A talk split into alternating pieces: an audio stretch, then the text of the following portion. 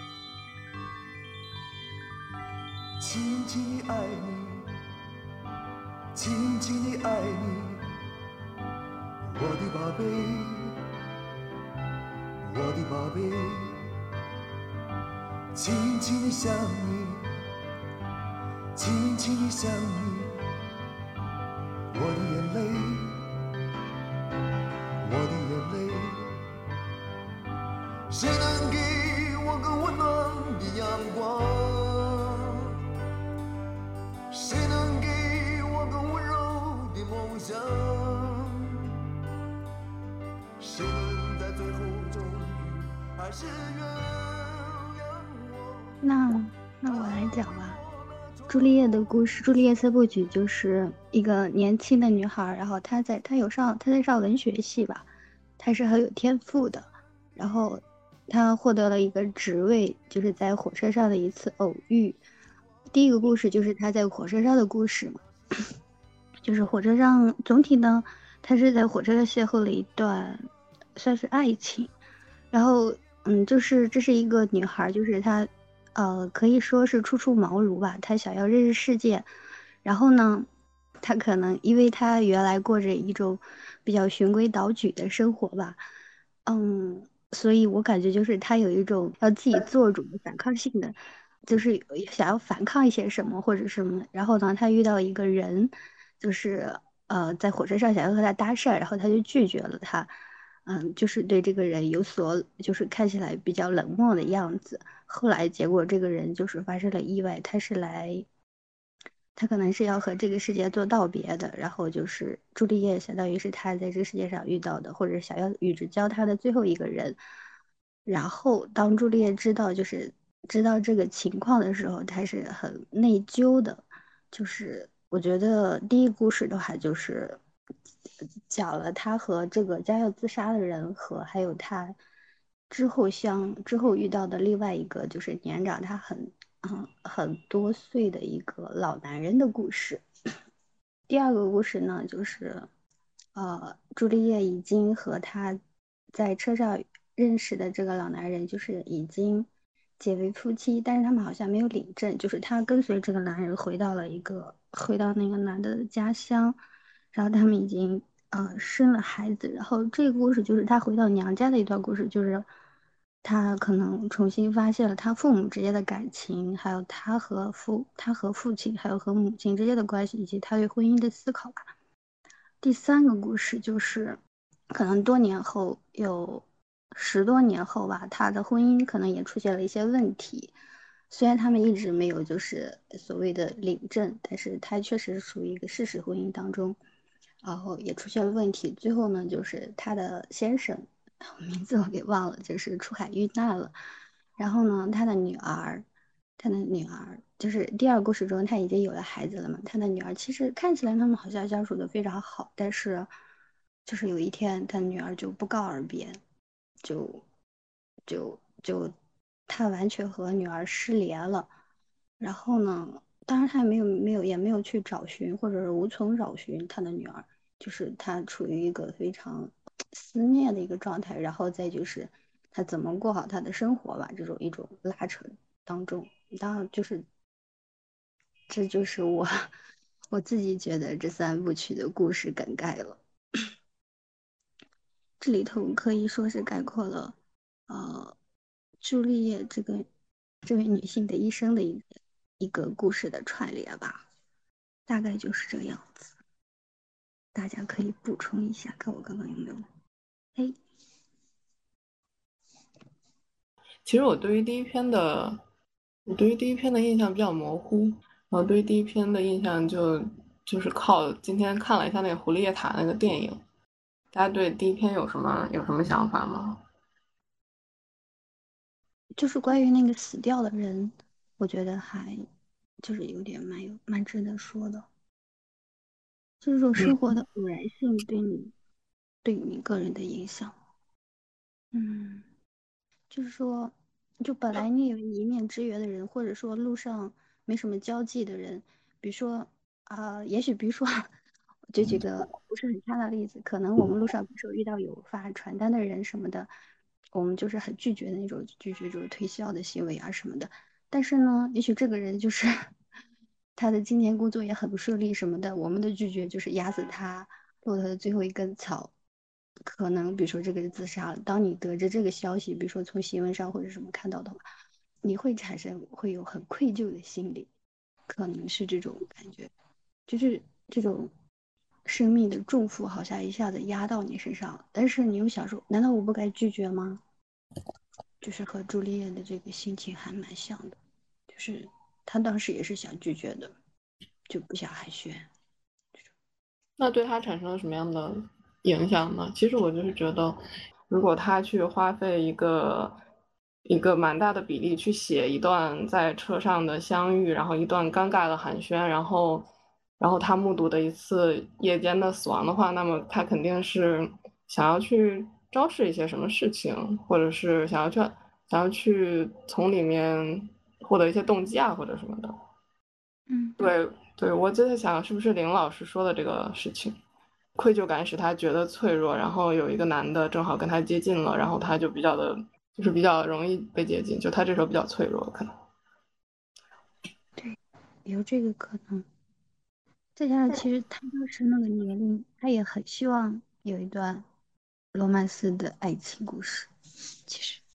从另一方面来讲，就是我觉得这也是他的情节，我觉得写的吸引人的地方，就是他内心怀有愧疚，因为当时他觉得啊，如果我那个时候理一下这个男人，会不会他的结局就不是这样子呢？就不会就是说以一种很惨烈的方式结束自己的生命，而且就是就是说在死前，就是好像他和他谈话就是一个契机，促使他去做这个行动，但是呢，他又借这个机会，就是说。呃，在跟渔夫的交谈中，他认识了这个男的，然后才有之后的故事。我就觉得这是门罗一个比较，我觉得就是他一直以来比较出色的这个笔调和写法。对，就是还还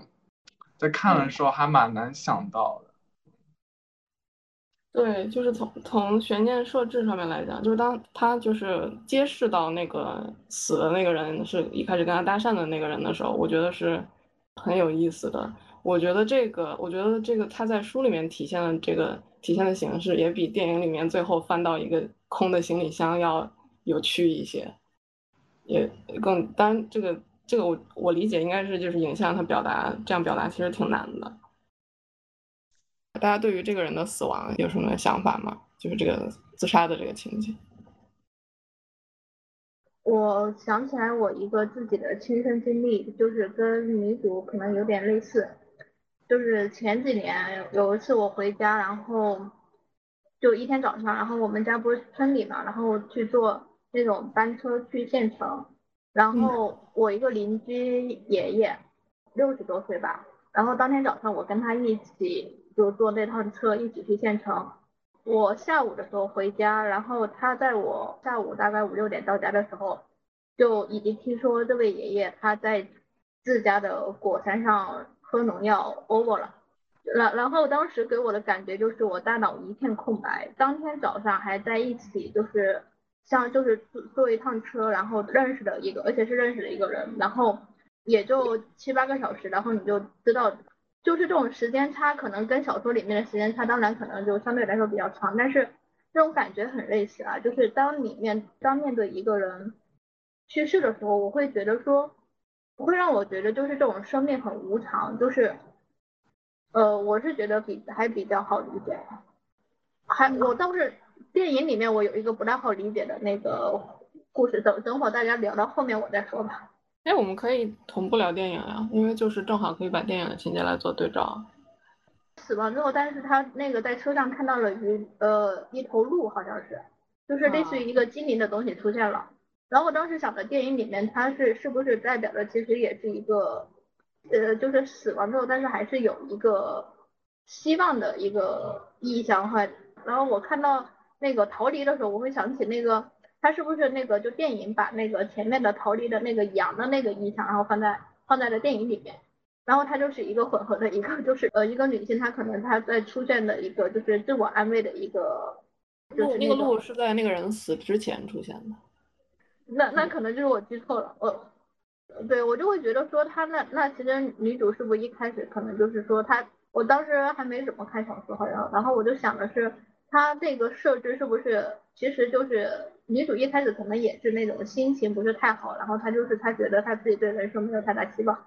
但是另外一个人的死亡可能激起了她的应激反应，然后让她对她就是她的人生态度有了不一样的一个转变，大概是这种感觉。不知道哎，我也其实也不太知道那个鹿代表的是什么。大家线上看过，有人看过的话，可以可以说一下。嗯，嗯，我你是你突然说到死亡，然后我就想到，就想到就是我发现他跟 Eric 的这段关系，其实是由三个关于死亡的转折串联起来的。第一个死亡就是 Eric 他在搬那个卧轨自杀的人的尸体的时候，呃，处理完了以后，他他们回回来，然后他们两个相识了，然后相识了以后才有可能有交往，然后相爱嘛。然后第二个节点是在第一篇的末尾，对吧？就是 Eric 的那个卧病多年的妻子安，她死掉了，然后朱丽叶她她到了那个鲸鱼湾，是吧？他是刚好碰到了安的葬礼，然后安的葬礼之后，他们两个就在一起了。然后最后一个死亡就是艾瑞他出海，然后对吧？遇到了风雨，然后触礁死掉。他跟艾瑞克的关系也就是这样结束了，就是在艾瑞克的死里面就结束了。我觉得这个还就是安排的还挺有仪式感的。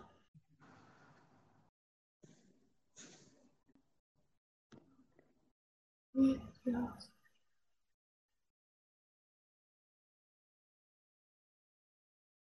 还有就是，我还是对我对那个阿莫多瓦的电影，就是我还是会觉得他其实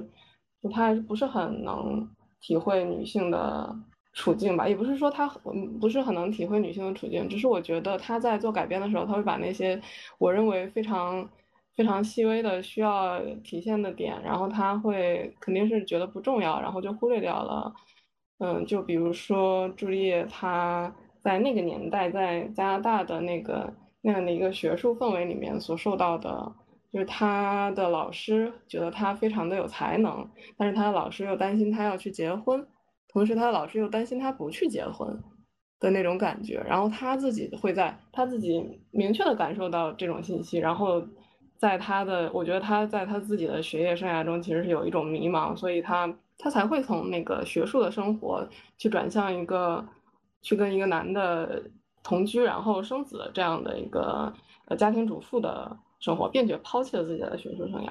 还有一个就是我印象非常深刻的是，他在火车上面来月经了。他来了月经以后，然后 Eric 想跟他，最后就是他们两个发展到了一定地步，Eric 想跟他亲热，然后他想到自己来月经了，然后他就拒绝了。然后他拒绝的时候，他就说：“哎，不行，我都没我没有做过，我第一次。”然后那个我我我要谨慎一点什么的，然后就被就拒绝掉了。就我觉得这个这就我就觉得还蛮重要的。但是比如说电影的话，他会把它改编成一场做爱的戏，就是就他会忽略到这些东西，我就觉得还挺可惜的。你刚才说的那几个细节好像也不是太重要吧？我就，因为从电影开头我预设的那个女主她的那个角色就是一个作家的角色，好像是。她其实也并不是一个全然的家庭主妇的那种感觉，所以我就觉得她的她的那个情绪好像其实就是对周围人对她来说好像不是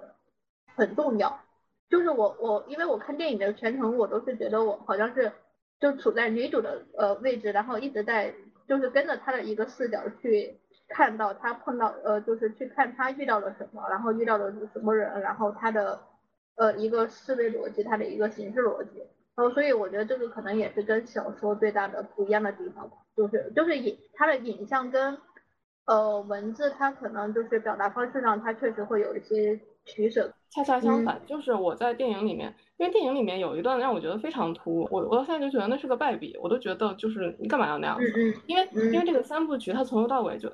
它从头到尾反而像你说电影的那样，它是从头到尾都是跟着朱丽叶一整个的他的个人的观察和他个人的经历去走的，从来一分一秒都没有移开过。但是那个电影不知道为什么就是那个叫洛伦佐的那个，呃，就是他中中老年的时候那个男朋友在跟他分手了之后，那个电影以那个洛伦佐的视角拍了一段，拍了一段他跟踪胡丽叶塔的戏。我觉得这个就是我不知道，我就觉得毫无必要。而且他打破了打破了那个从始至终的女主的视角，我就觉得就很。就要回应你说的，就是你觉得，就我觉得就是这个其实是，就是你先去看电影还是先看书的问题。你如果先看书的话，你会明显感到里面非常幽微的，然后很多细节的，然后决定注定命运的东西，都在电影里面被减少了。因为阿莫多瓦他顶，我觉得他顶多就是以自己的解读去讲了一个他呃一个他认为就是完整的故事。那跟这本书就是完全是不一样的。当然，它你也可以把它独立的看作一个，呃，看作一个独立的作品。但是我觉得跟书其实就是还是挺没法比的。不是要拉踩电影的这个专场，对，只不过因为我是觉得，就是它它特有的女性的，然后在那个学术氛围里边的这样的一个处境，还是促使她逃离，促使她逃离到 Eric 那边去，呃，相夫教子的这样的一个。根本的原因，所以我可能会觉得，就是描述他的处境是很有必要的。当然，实际上电影里面也稍微有提到一些，就是他的课堂上的场景，包括他后来丢掉了那个工作，其实相当于，对。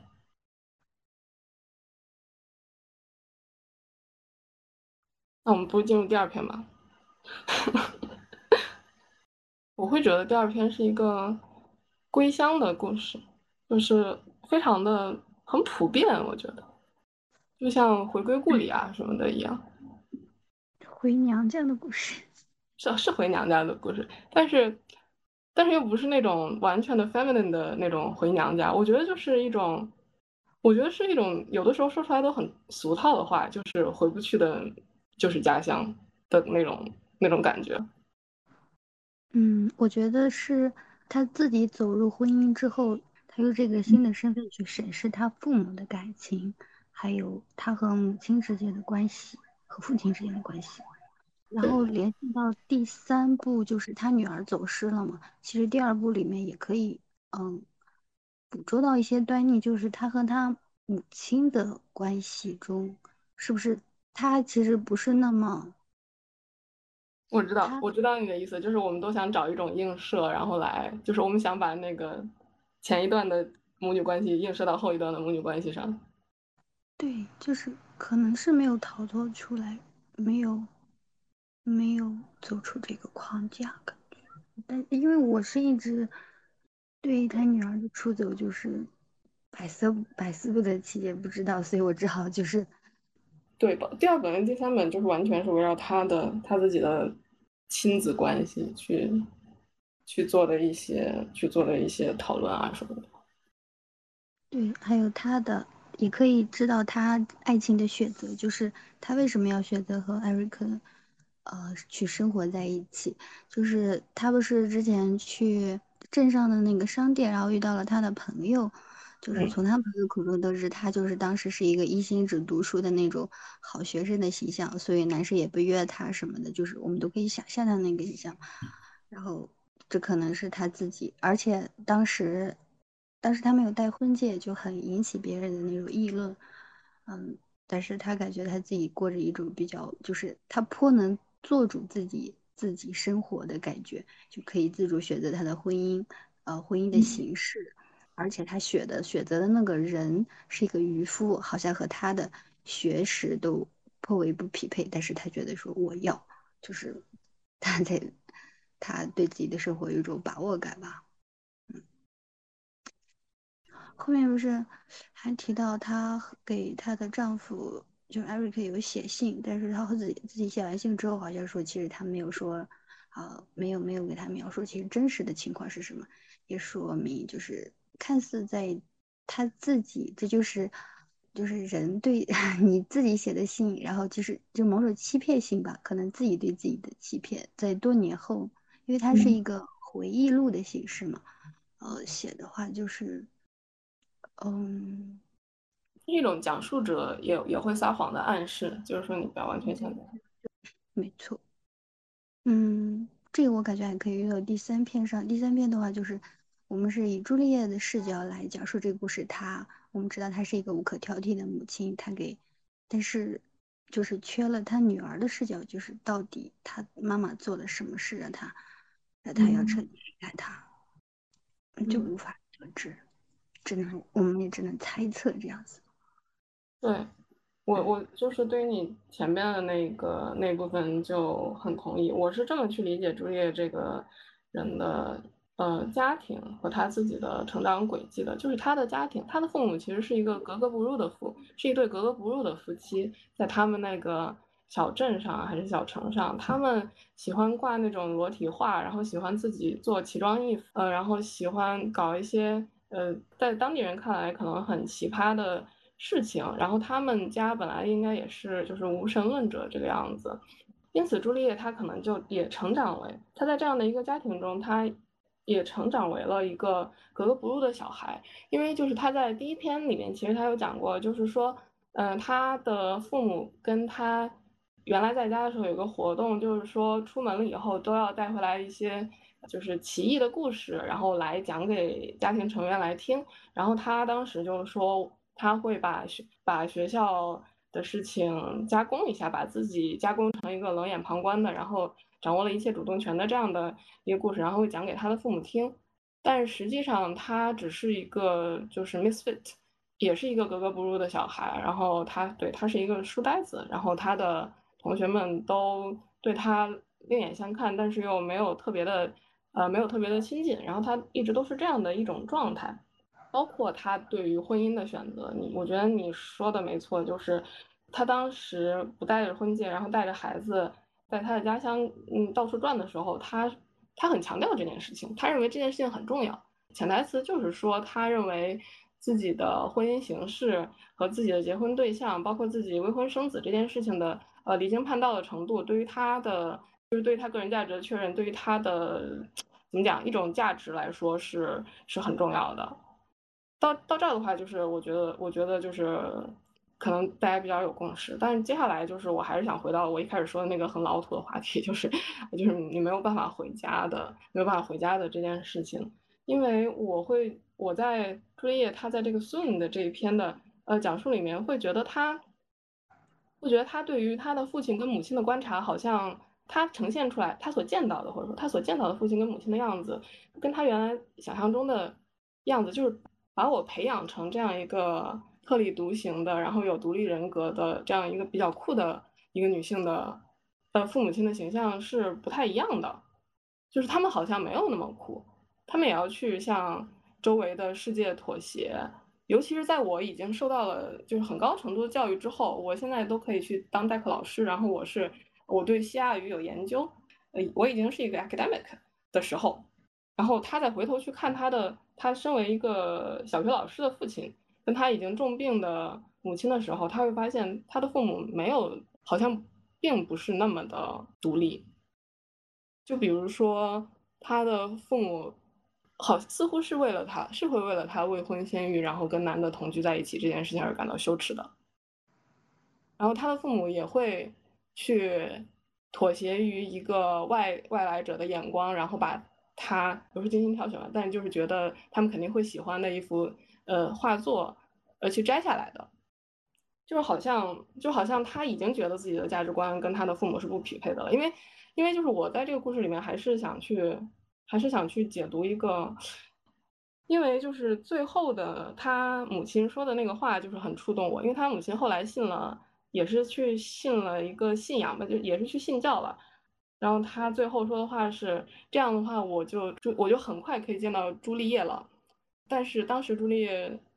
他自己在心里想，那我为什么不能顺着他的话去说一下呢？我为什么不能顺着他的话说一下？确对你就很快就能见到我，或者说，对我不就在这里吗？我为什么不能去回应他这种话呢？而我只能顾顾左右而言他，去讲一些别的，我只能去做一些事务性的东西。我觉得这这方面的体现，其实就是说。朱丽叶也回不去她的家了，原因我觉得就是这种这种个人成长，这种注定要跟自己的原生家庭有了一些隔阂的个人成长。我觉得这个也很容易共感，就是因为我我个人会也会有一点这种感觉。嗯，我觉得一方面就是你说的那个隔阂，它确实在，就是当当当他回到家乡的时候，他是有一种失落感的，因为很多地方都和他他记忆深处的和他都是不一样的，都改变了，他又对这种改变有点无所适从。像你说的，尤其那个最那个你。就是那个他们家的看护师艾琳的出现，好像霸占了，甚至是霸占了他，就是侵占了他们家的某，或者说他个人的呃取代了他的位置。但是其实最后就是像说，当你变得更有经验，或者你成长了之后，回过头你怎么和父母相处？最后一段他说，就是当时他妈妈说他有信仰的时候，他很后悔他没有给他妈妈足够。温暖的回应，就是说他当时其实可以做得更好，但是他就他就顾左右而言他了，他没有明确的给出对，而且其实他妈妈身体也不好了，就是一年之后不是他就去世了嘛，所以其实这对他来说也是一个很大的，可能就是埋在他心里一个比较大的痛苦和遗憾吧，和父母的感情就这么复杂。就是我觉得，对我觉得就是他妈妈去信教这件事情，对于他来讲肯定也是一个，嗯，突然来突然来说很难适应的事情，就是也会增加一些陌生感。对，那我感觉他们就就是有自己身体方面的原因，就一个人健康受到了很大的伤害之后。而且也你可能无法好转的时候，可能就是唯一的一个精神慰藉啊什么。就对，就是可能不一定是健康，他有可能是一些别其他的处境，就是你遇到一些困困境的时候。我有说起他那个，说起他妈妈，就是稍微有一点岔开话题，就是感觉就是女性如果好像之前也提过吧，就女性这种喜欢求助于宗教呀什么的，就是可能她遇到一个绝望的状态，她就会求助于宗教。因为就是说起来要信教的，因为前两个月就是不是有那种新闻嘛，就是就一个是那个呃击杀了安倍晋三的那个人，他击杀安倍晋三是因为他觉得安倍晋三跟邪教有勾连，然后就那个叫什么，就反正一个韩国的宗教叫什么统一什么什么教吧，统一教派，然后呃他之所以那么恨那个宗教，是因为他的母亲可能就是在金融危机的时代去求助于了这个宗教，然后可能就会。像像里面投入非常多的情感、时间和金钱啊什么的，然后把自己的一家都给毁了，然后也是一个女性信教的事情。还有就是那个嘛，吴阿平嘛，也都是差不多同一时间的事情，就是感觉还挺唏嘘的。我记得随机波动就是罗欣的那一期，好像他在他那本新书里面就是也提也讲了，就是女性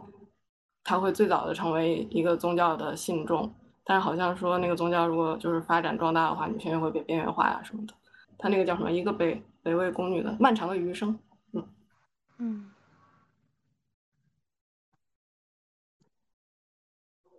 哎呀，大家对于第二篇没有什么要补充的了，是吗？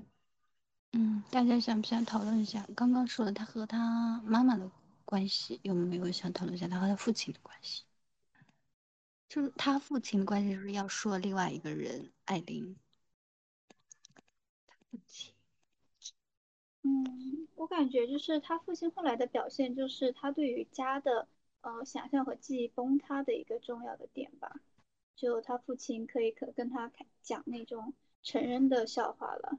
然后他父亲背离了背离了他之前的那种个人的那种坚持的一些东西吧。就比如说那种做一个在学校格格不入、很严厉的。老师，然后完全去选择了另外一条路，去选择就是农场经营啊、种植这一条。然后另外一个是对于他妈妈的这个，不管是感情啊，然后还有对待方式，这个就刚刚说说他妈妈为什么转信佛教一个大的变故，我觉得也会有就是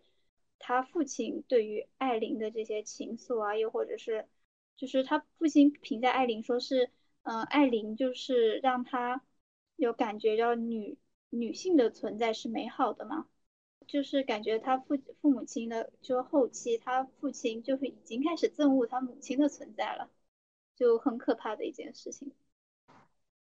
就刚刚呃有说，就是他个人的成长路径跟家庭的那个成长路径吧，就是他一直在往前走，但是以前他可能是沿着父母的轨迹的。但是就是父母停下来了，他还在往前冲，然后父母还不止停下来了，还分别的往两边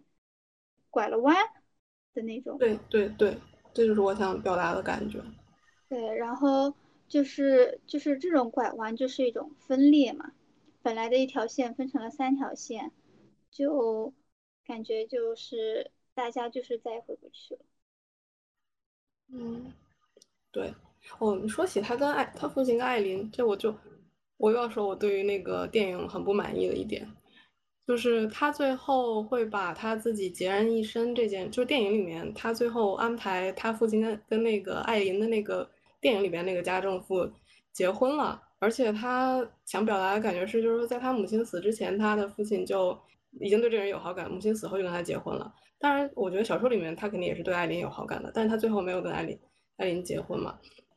因为我们会发现，读小说跟看电影的时候，都会看到朱丽叶最后一个孑然一身的情况，就是说她没有一个家可以回。那么，像小说里面的对于这个原因的阐释，就跟阿五刚才讲的一样，或者跟我刚才呃讲的一样，就是因为他本身跟父母的这样的一种状态的不匹配，然后这样的一种分裂，然后才导致的。那么我我觉得这个事情在他的电影里面可能限于篇幅，然后限于。他很难去表达，然后结果他最后把这件事，他最后把孑然一身的原因落到了，就是他母亲死后，他父亲，他可能他父亲可能娶了那个家政妇，然后他不满意这件事情，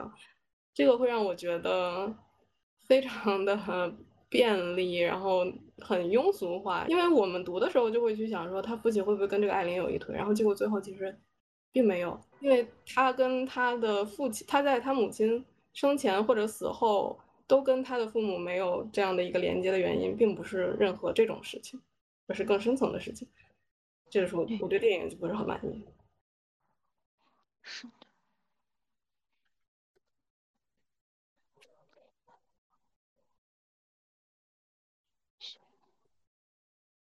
还有吗？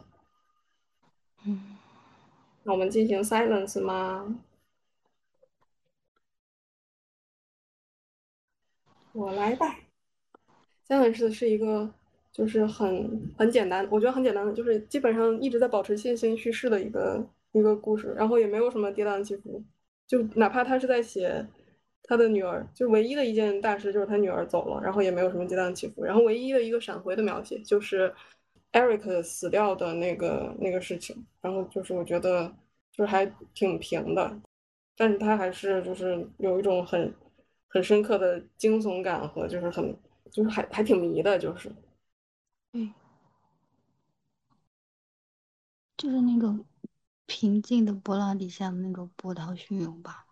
对我感觉就是在在我们讨论就是大家怎么去理解他女儿的一去不回之前，有没有什么别的话题大家想讨论的？然后我们多把时间留讨论完了以后，多把时间留给一下那个那个最重要的话题。就是我们看第一篇的时候，以为他会为了他的婚姻生活抛弃他的学业，还有他的就是他的前程吧。但其实到第三篇发现他没有，他其实他是我不知道他是从事了他的那个学业呢，还是其实他后来虽然就是女儿走失了，他一直在等他回来，但是他的生活，而且他还丧夫，又是走失了女儿。看起来他是一个孤独的人，但其实他把他的生活，我们看起来他是很自得的，就是他把生活安排的很有条理，呃，他是一个正常的，他不是一个陷入绝望的一个歇斯底里的，就是被抛弃的女人的形象，就是这我感觉还是蛮重要的。那我就又要痛击电影了，那个电影里面就是把她直接描写成了一个绝望的女人，就是没有任何的事业，从头到尾。我的意思就是说，他没有被这些他的真正的看起来这些，就是毁灭性的事情所打击到，他让他的生命就正常的流淌。他他有他的工作，不是，甚至他老后他不是还又去读了一个学位，然后边半工半读的这种，就是我就想着没有可能比朱丽叶的人生更酷的事情了吧？一个七老八十的老奶奶，然后在咖啡店里上班，然后去再去上课，他又和而且他还周遭世界也不是那种离群索居的那种态状态，他其实还在观察着周围的人，他也能融入他们。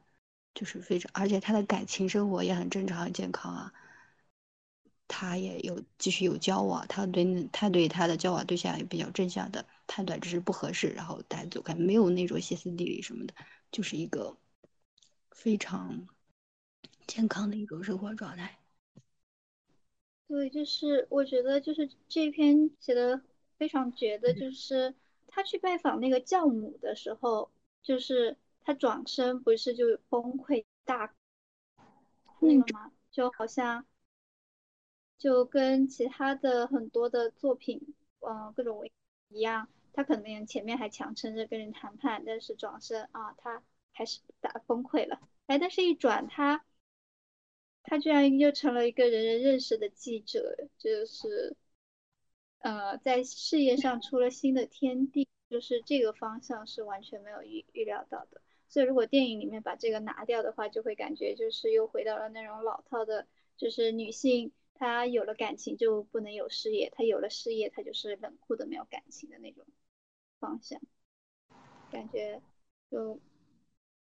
这这个情爱还蛮珍贵的。嗯。然后，另外我很好奇的是，就是他的那个那个女儿，嗯，一个是我刚刚翻了一下，就觉得他的女儿就很有。要先讲他女儿了嘛，就是很有意思，就是，嗯，他女儿不是第一次抛弃他，是，呃，也不是说不，就是不是第一次抛下什么，就是在他在那个埃里克死掉的时候，他女儿就是已经，嗯，去朋同学聚会的时候，就，呃，直接就说我，他说我跟他不太，我不太了解他，是吧？对。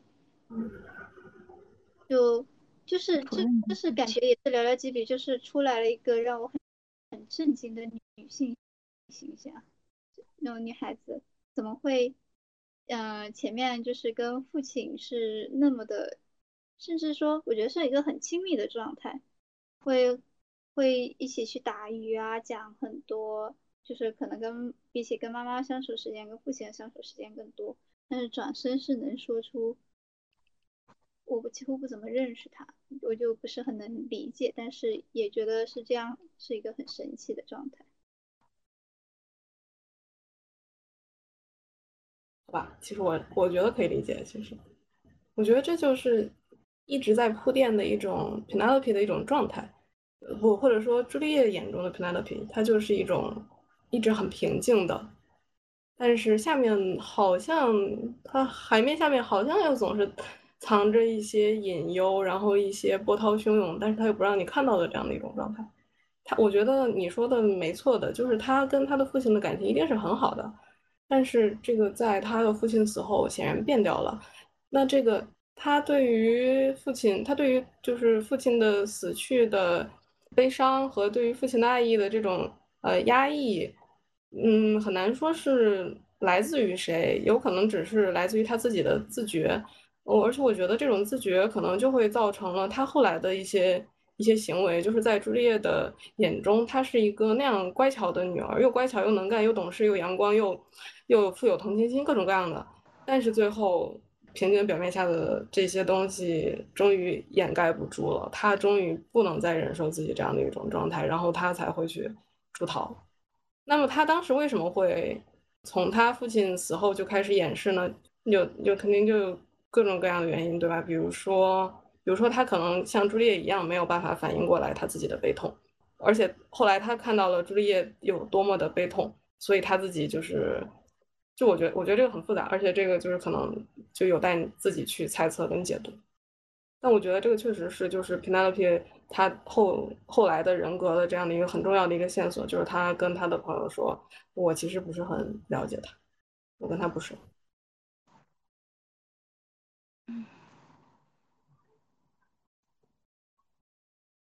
哦，我在那个我在网上会看到一个解读，就是因为 Penelope 她是那个嘛，《奥德赛》里面的那个奥德赛的妻子嘛。简单来说，就是奥德赛在出行的时候，他就一直在家里面守着房车等他。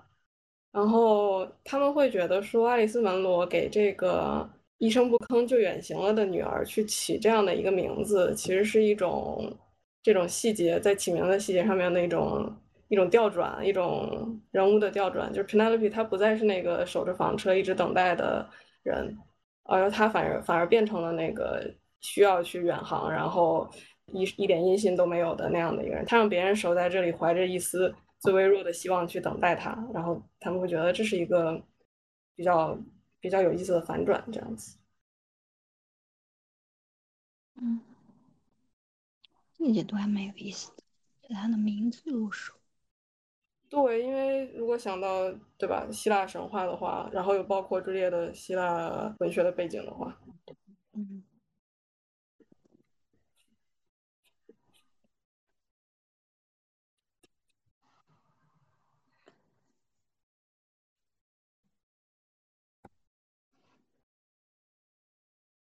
大家还有什么问题啊？没有问题，我们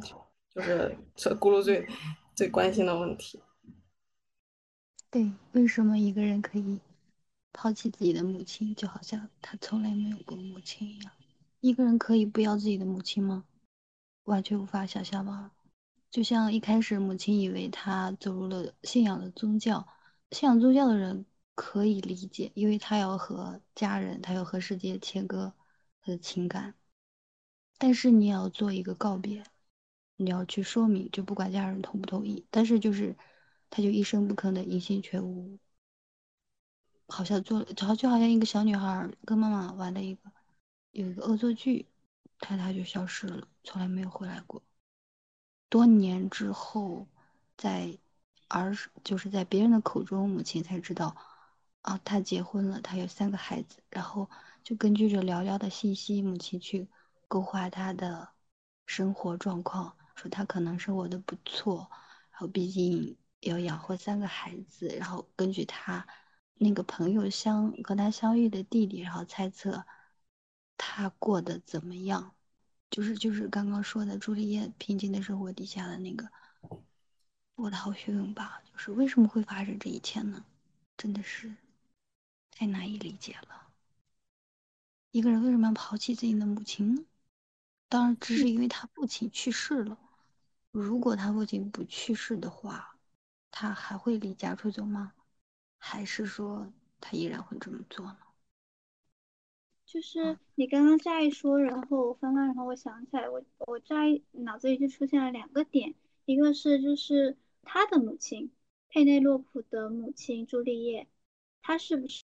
是某某一种程度上也是抛弃了他的母亲的呢？虽然他的母亲在一年之后就死掉了，然后从另外一个角度，就是我们刚刚讨论过的，就是他们那个，嗯，朱丽叶的家庭，他的原本的家庭三个人，嗯，可能本来一条线上的，然后走向了三方，然后从这个角度来看，就是那个佩内洛普，他是不是也是这样子？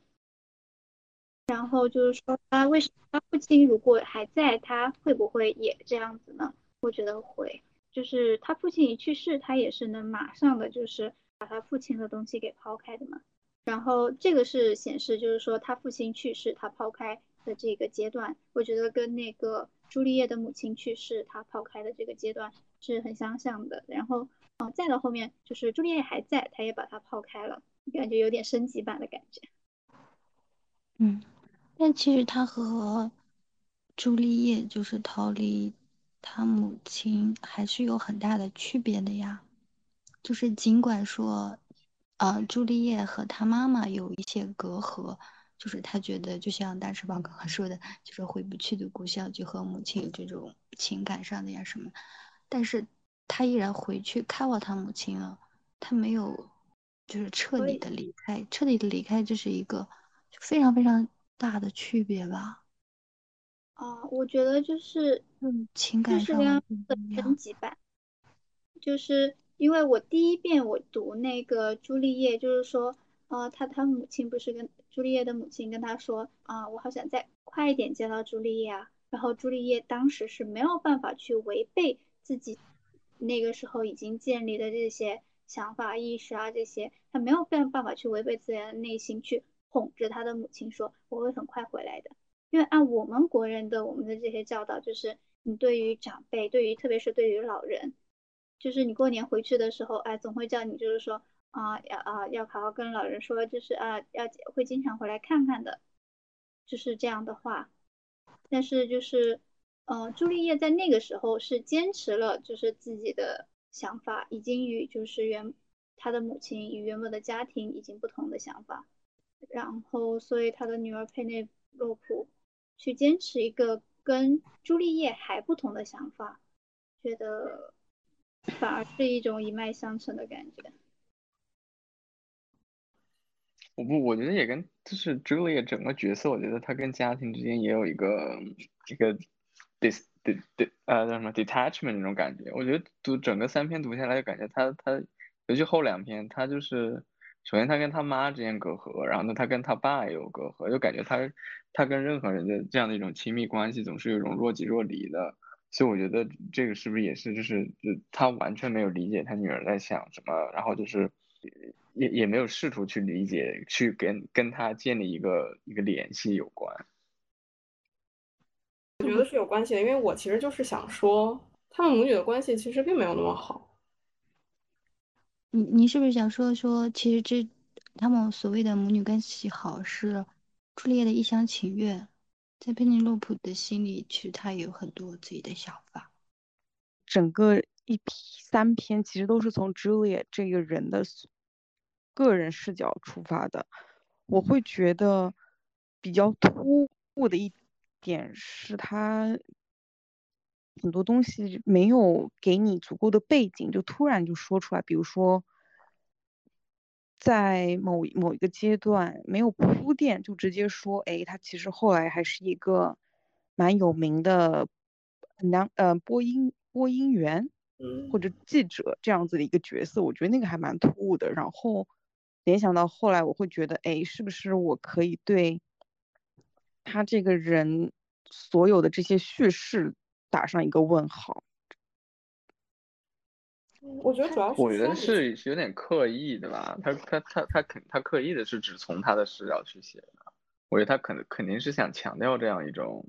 他的一个视角性的一个关系的，包括他到最后他期期那个期待女儿一直联系他，他也是我总感觉他的整个描写的手法也是很以他个人为中心的嘛，就他他。什么 keep on hoping 他能够得到回信，但是又不是特别费劲。然后呢，他总是还是以思考，就是我应该值得某种回应，而不是想问，就是女女儿怎么怎么样。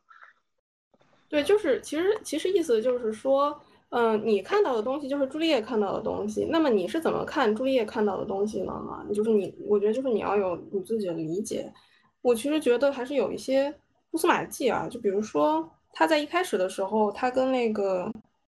哦，他一开始去去那个疗养中心，不那叫什么啊？静修的地方的时候，他碰到了一个素人女性嘛，然后那个女性就认出他来，然后就就跟他搭讪什么的，然后他就他是这样向那个女的描述他跟女儿的关系，他说我被惯坏了，他是二十岁，我的我的女儿二十岁，他这个月就二十一岁了，我们从来没有分开这么久过。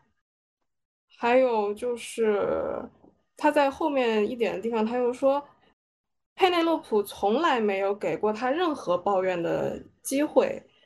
如果诚实的说的话，他觉得，呃，将来有一天会丢掉他女儿的联系的，呃，就是跟他女儿断开联系的话，哪怕跟他女儿断开联系一天，他都是觉得很难以忍受的，更不要说是六个月。就是，然后他后来就是接到了他女儿让他去接他的消息，然后他就说：“我这么长时间我都在，我都在等，我觉得我自己就像沙漠里一样。然后我当我看到了他的消息的时候，我就像沙漠里里面一块一块已经干枯起皮的地皮，终于遇到了雨水，就是能从里面 感觉到一种他的 obsession，他的那种强烈的。”强烈的依赖感，还有他自己的非常有一些自恋的，然后那种一厢情愿的感觉。嗯，然后还有就是，嗯，他对于那个那个教母的那些反驳，然后那些心理活动，就是，嗯，他是完全排斥就是宗教信仰的，就像他母亲去信了宗教，他也觉得很不可思议一样，就是在他这里，他也不会允许女儿去信宗教，然后就是就感觉他对于女儿的那个是会有一定的那种精神控制在的。就是也不是说多严重，就是跟一般的那种父母那种，啊、我要求你学什么，知道什么，嗯，不能去想另外的东西，感觉是一个方向的。所以我有想到那个佩内洛普之前不是说是会有想跟他爸爸一样，就是去出海，在海海上谋生的嘛，就是不是就会想到他是不是有某种那种自由的天性在这，会去想反抗这样的精神啊，然后又或者是嗯、生活方式上的束缚。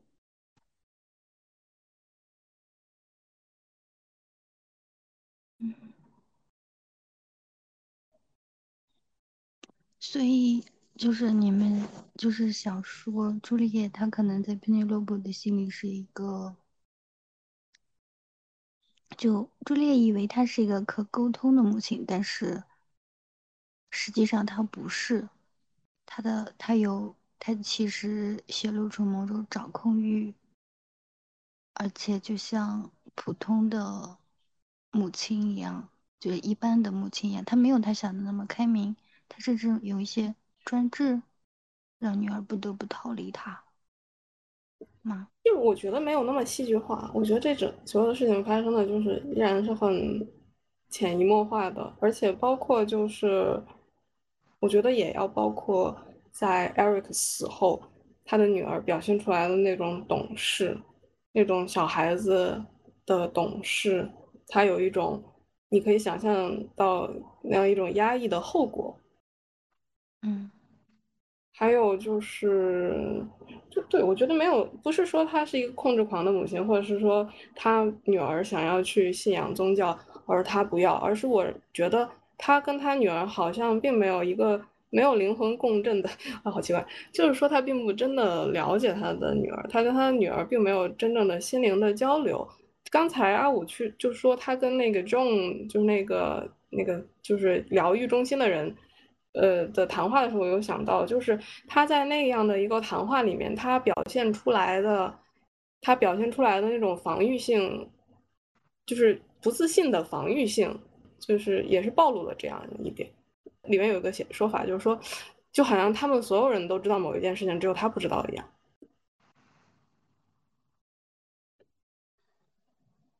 然后，那所以他就可以一言不发的离开吗？对呀，这就是我的疑问。嗯，我可能这个，所以他就可以一言不发的离开吗？这个问句，我就想到我就是要读倒数第二篇的时候，就是嗯嗯是看就是嗯大概就是说那篇就是会想就是人是那么需要激情的吗？就会自己产生了这个问句，然后我就感觉到啊为什么会问出这个这个问题？就是人不是想做什么就是可以做什么吗？就虽然有一定的束缚，但大体就是他如果想做，他就可以去做。我觉得他其实一言不发就走，并不是一个最最激烈的事情。最激烈的事情是他没有给自己的出逃一个闭口，就是说你不知道他，因为朱丽叶就是在在最后，他依然就是说，他依然像期待上天会不会给他一个恩赐，或者说会有一个什么神奇出现一样的，用那样的一种期待去期待着再收到收到自己女儿的联络，就是说。对，其实是走了以后就杳无音讯，然后并不知道什么时候要再回来，这件事情才是最磨人的。对，不过另外一方面来说的话，可以怀着一种模糊的希望，他至少他有可能还在这，还活着。对，所以我我看的这个书评，他就是说，嗯，关于欲望，关于主角的欲望这件事，就是门罗给了朱丽叶一个非常非常清晰的一个这样的欲望管理和欲望变化变迁的这样的一个一个线索，就是他一开始是发疯了一般的想要想要重新联系上他的女儿，但是多年以后他降级了自己的欲望，他觉得他只需要去知道他的女儿 OK 就可以了，然后他果然如愿了，他知道他女儿是 OK 的。然后这个故事就结束了。然后，但是他后来又把他的欲望又更加降级了一点，但是他是一个就是很安稳的一个一个结束。就是虽然你可能还为朱丽叶的等待和失去而觉得煎熬，但其实这个故事其实还其实是做了闭口的。虽然呃 Penelope 的回归没有做闭口。嗯，对，是的，就是说。朱丽叶她的生活还在正常的过，她没有被破坏殆尽。嗯，可是那依然是一个缺口，就是你永远无法知道一个母亲失去孩子后她的那种绵绵的痛苦，而且最重要是她不知道女儿为什么要抛弃她，你就会呃有一种，她也会有一种反思或者是一种不断的对自己的拷问吧，说到底我做错了什么。就是是不是我有哪里做的不好？她可，他可能就是反复的日夜的会追问这件事情，就是一种折磨。我是想说，就是反而这样的缺口，就是反而就会很正常的人生，就是各种各样的缺口。然后特别是这整各种各样的故事，就是大家都有各种各样的缺口。你乍一看就觉得啊，身边好像没有这样的人，或者说以前没有见到过这样的故事。然后后面再想想，就是，嗯，谁家就是不是大风大浪的过来的？哦，我读很多女性女性成长的小说都会这样想，我就是会觉得，我就觉得这种小说很有意义，你知道吗？就是提醒我可以怎么去过过自己的生活。对，那时间朱丽叶的这个就是，嗯，我可能看的时候可能都还没有更聚焦于这个，就是他最后七八十，然后。嗯，一开始看的时候没有很觉得这个是一个很好的方式，就是七八十，然后咖啡店打工，然后去赌博，然后啊，就是大家聊着聊着就会觉得这个这个方式真的是太酷了。如果能过过成这个份儿，就真的是觉得人生太酷了。如果自己的人生能过到这种程度的话，就已经很酷了。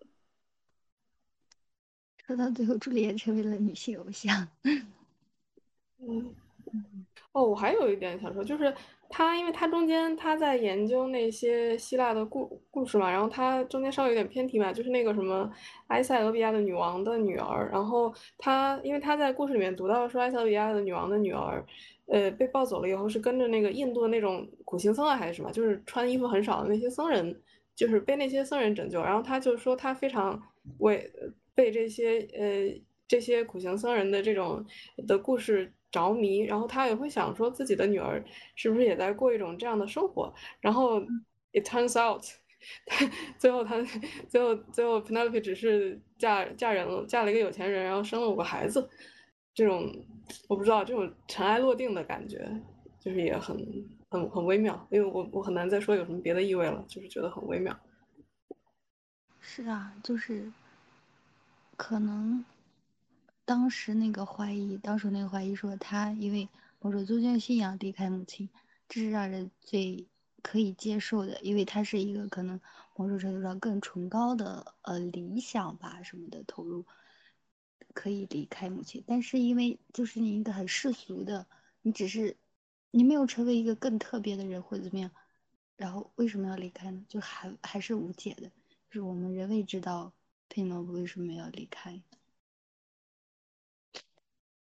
我或者我觉得就是他为什么离开可能根本就不重要，我觉得可能可能门罗他他想讨论的或者说他想写的就是这样一种，就是失去这个东西，就是就是某一天你意识到的时候，就是他已经是失去了，然后你在想去说，到底什么原因导致的？你就是没有，他就是已经失去，你已经追追不回来，怎么着你也没有办法回溯到的一个东西。然后我正好想到，我又想到他那个。呃《Soon》里面，他不是说回家，然后他看到他给他爸妈买的那个画是夏加尔的《我和我的故乡》，我和我的村庄，然后被收了起来。对，然后那幅画，我如果我没记错的话，其实就是夏加尔就是画的他自己的家乡，然后好像说解读就是说那幅画其实是他对家乡的一种呃回不去的那样的一种呃梦幻化的一种回忆，但这种回忆其实是很就是一种对于你已经失去的一种东西的一种重新的一种一只是一种就是幻想性的一种创作而已了。呃，所以我觉得那个画可能就跟整整个这三篇的主题还是蛮蛮相像的。嗯，啊，我这看到一句一段话，就是朱丽叶她把她把她女儿的情况告诉她当时的约会对象嘛，她说我是不是必须跟他说，他应该度过崇高的一生，跟他谈自我牺牲，让他一辈子都为陌生人陌生人的需要而服务。我从未想到这一点，我的想法很简单，但求他长大后生活的跟我一样，那就好了。我那样做会使他反感吗？就是其实他孩子是在不断的反省和甚至和身边亲密的人去倾诉，说哦他女儿为什么要离开，他也在反思说自己是不是对他有过多的要求。反正不过这一切都无解了。